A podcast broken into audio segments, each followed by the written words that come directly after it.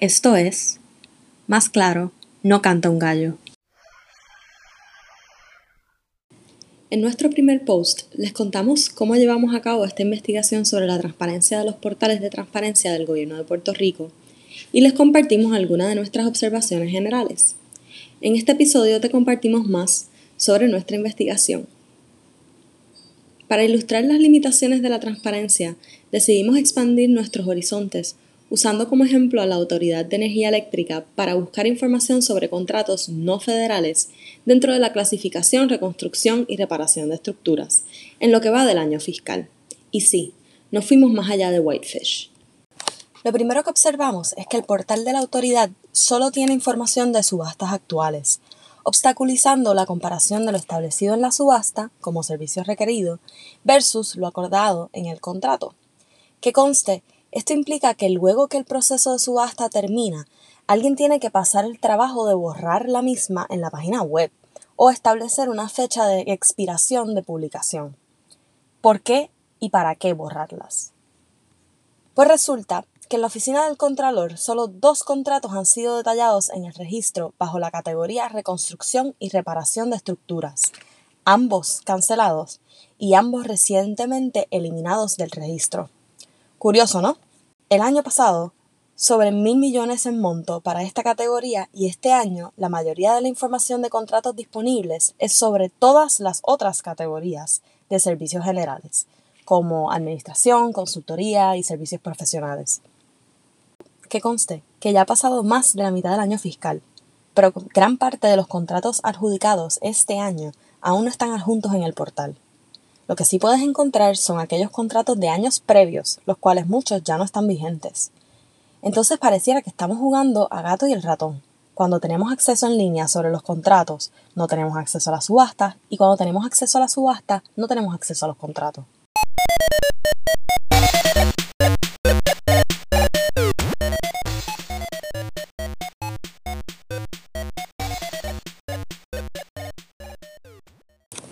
Esto no es poco común, ya que la mayoría de los contratos de otras entidades públicas en lo que va del año tampoco están adjuntos, a pesar de que la oficina del Contralor tiene acceso a los mismos. En vez de tenernos disponibles, te solicitan un correo electrónico para enviártelo, lo que expone a la persona interesada innecesariamente. Es como decir, danos tu email para agregarte a nuestro blocklist. Y dicho sea de paso, hace dos meses compartimos nuestro correo electrónico para que nos enviaran los contratos y todavía los estamos esperando. La misma Organización para la Cooperación y el Desarrollo Económico, la OSD, argumenta que a menor garantía de privacidad y seguridad para el usuario, menor la probabilidad de que el usuario quiera interactuar con las herramientas digitales. Bienvenido a la inserción de portales de transparencia, donde cada uno publica información incompleta de los proyectos actuales sin descripción de los servicios o con una categorización general como servicios profesionales sin más detalle. Entonces, cabe preguntar si necesitamos mejores desarrolladores de informática o es que el gobierno intenta proyectar una imagen de transparencia mientras continúa controlando la accesibilidad de información clave sobre lo que se hace con los fondos del pueblo. Y sí, hay que hablar de estos fondos porque aunque no tenemos el costo de todos estos portales, sabemos que no son baratos.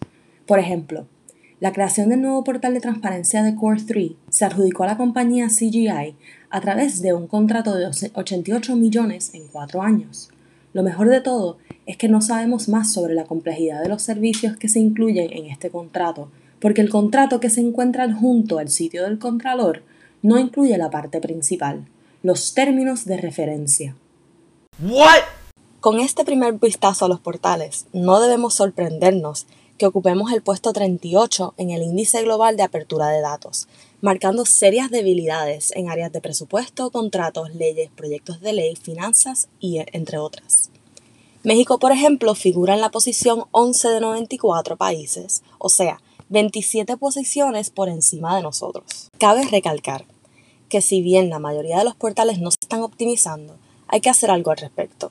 Hay esfuerzos existentes que están en búsqueda de un gobierno transparente e intentan exigir el acceso a información relevante y útil.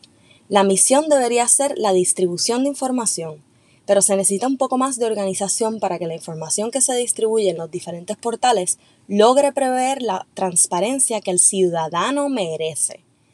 Como una vez ya dijo un tal Mario Benedetti, en la sencillez los hombres y mujeres se amparan, se comprenden, se alivian. En la complejidad, en cambio, se ven con desconfianza y con rencores. ¿Te gusta lo que escuchas? Esto es solo el comienzo. En nuestro próximo post te contamos más sobre nuestras investigaciones y luego pasamos a nuestras recomendaciones. Mientras tanto, si tienes comentarios y sugerencias, escríbenos en nuestra página cantagallopr.com.